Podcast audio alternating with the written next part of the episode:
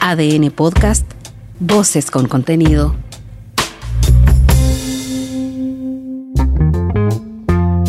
Hola, soy Mauricio Hoffman y este es Punto Aparte, un espacio de análisis sobre las noticias en las que vale la pena detenerse y dar una segunda mirada.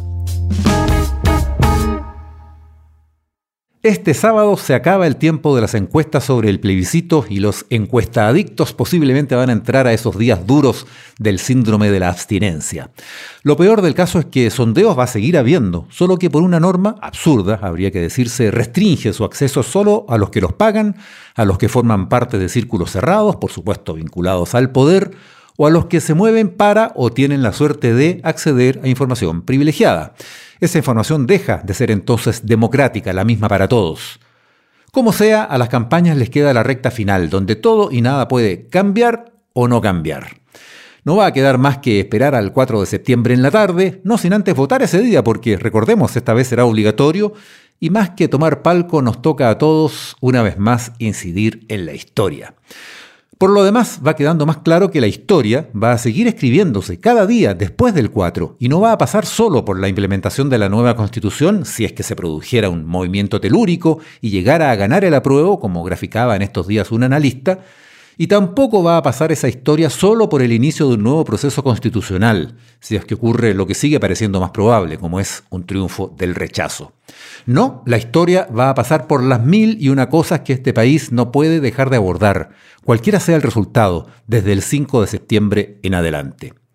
Lo más importante, lo más urgente de todo, no se nos puede perder de vista. Los chilenos dejamos de desarrollarnos en los últimos años, como veníamos haciéndolo al menos en las últimas décadas el país se ha hecho más pobre y más violento. Los datos están ahí. La encuesta de caracterización socioeconómica nacional, la famosa CACEN, reveló hace justo un año que la pobreza asociada a ingresos de los hogares subió de 8,6% de la población en 2017 a 10,8% en 2020. Más de 2 millones de personas están en situación de pobreza por ingresos. O sea, viven en hogares donde los sueldos, las pensiones, la renta de un arriendo, si es que se cuenta con algo así, no alcanzan para pagar una canasta básica de bienes y servicios, ni siquiera con subsidios del Estado. Después del estallido social, de la pandemia y este año con la inflación disparada, podemos solamente imaginar cuánto habrá empeorado esa situación. Está claro que en cuestión de meses muchos habitantes de este país se han hecho todavía más pobres que lo que decían esos números. Lo vamos a saber de aquí a un año más, porque en los próximos meses tiene que hacerse una nueva encuesta CACEN tenemos que estar advertidos de lo que nos va a revelar. En ese cuadro la desigualdad ha empeorado también. En tiempos de crisis los que más tienen siempre se salvan, son los más pobres los que más la sufren. Y la distancia entre unos y otros aumenta. Lo que tienes que saber. ADN hoy.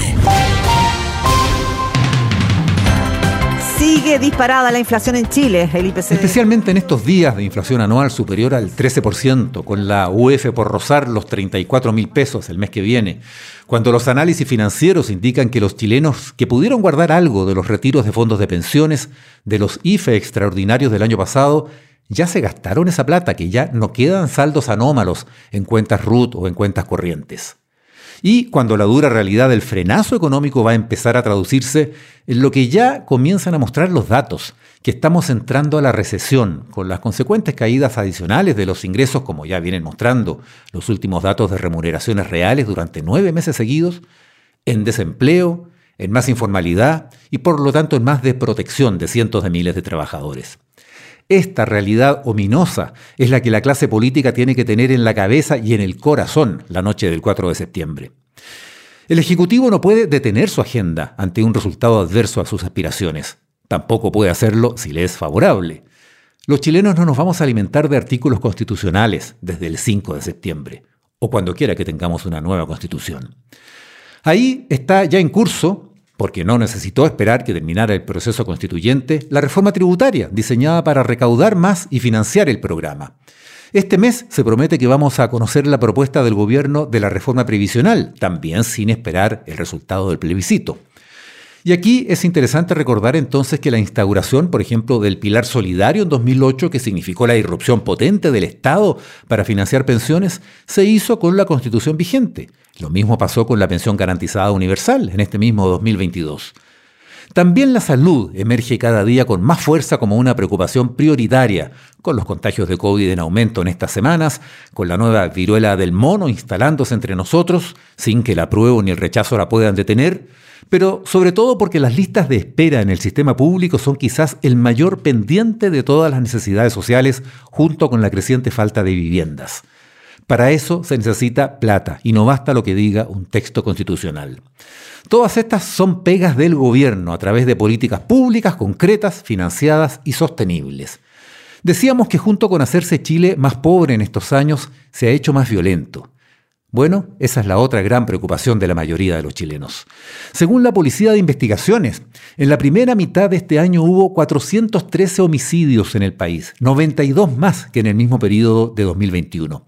Esto es un 28,7% más. Los delincuentes y el crimen organizado no están esperando la noche del 4 de septiembre para decidir si nos dejan en paz o siguen actuando y aprovechando cada oportunidad que les da la falta de seguridad, la ausencia del Estado a veces y la impunidad campante. Junto con la realidad económica que angustia a millones de hogares, también es este miedo de millones de familias lo que el gobierno y toda la clase política debieran esforzarse por poner en el centro de sus pensamientos la noche del plebiscito y en los días por venir. Hay cabezas calientes que parecen disfrutar amenazando con catástrofes. Suelen ser los que nunca las sufren, por ejemplo, cuando tratan de hacernos creer que ante tal o cual resultado va a quedar la grande, que habrá desórdenes, disturbios. Todo puede pasar, claro, si no hay control y si los líderes no están a la altura. La verdad es que cuando ganan las mayorías, cualesquiera sean, más bien debiera esperarse que prevalezca la satisfacción y hasta la euforia de los ganadores mayoritarios y no habría allí motivos para la violencia. La frustración tendría que quedar reducida a las minorías y si a uno lo apuran, habría que concluir que las minorías dentro de las minorías porque también lo dicen todas las encuestas. La mayor parte de los partidarios de las dos opciones en juego se inclinan por una nueva constitución y por hacer cambios incluso a la propuesta que votaremos en el plebiscito. Eso desmiente la tan mentada polarización que a primera vista sugiere una elección binaria, el tener que decidir entre solo dos opciones.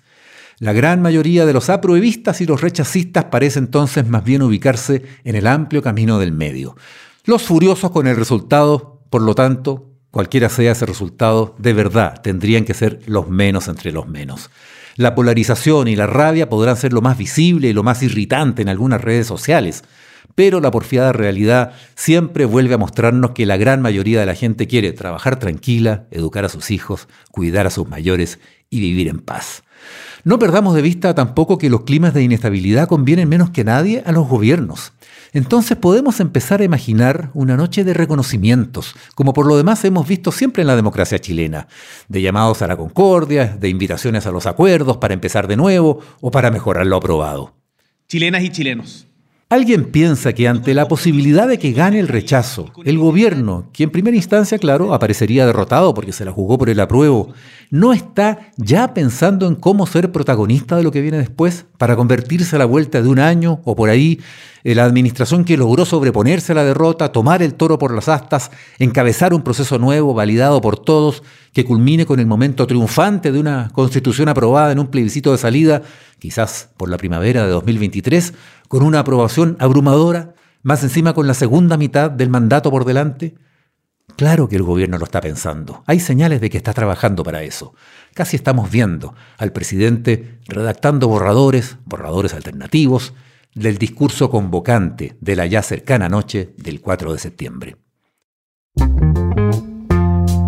Esto fue Punto Aparte. Soy Mauricio Hoffman y te invito a escuchar este y los demás capítulos de este podcast en tu plataforma digital favorita, en adn.cl, sección podcast, y también en podiumpodcast.com.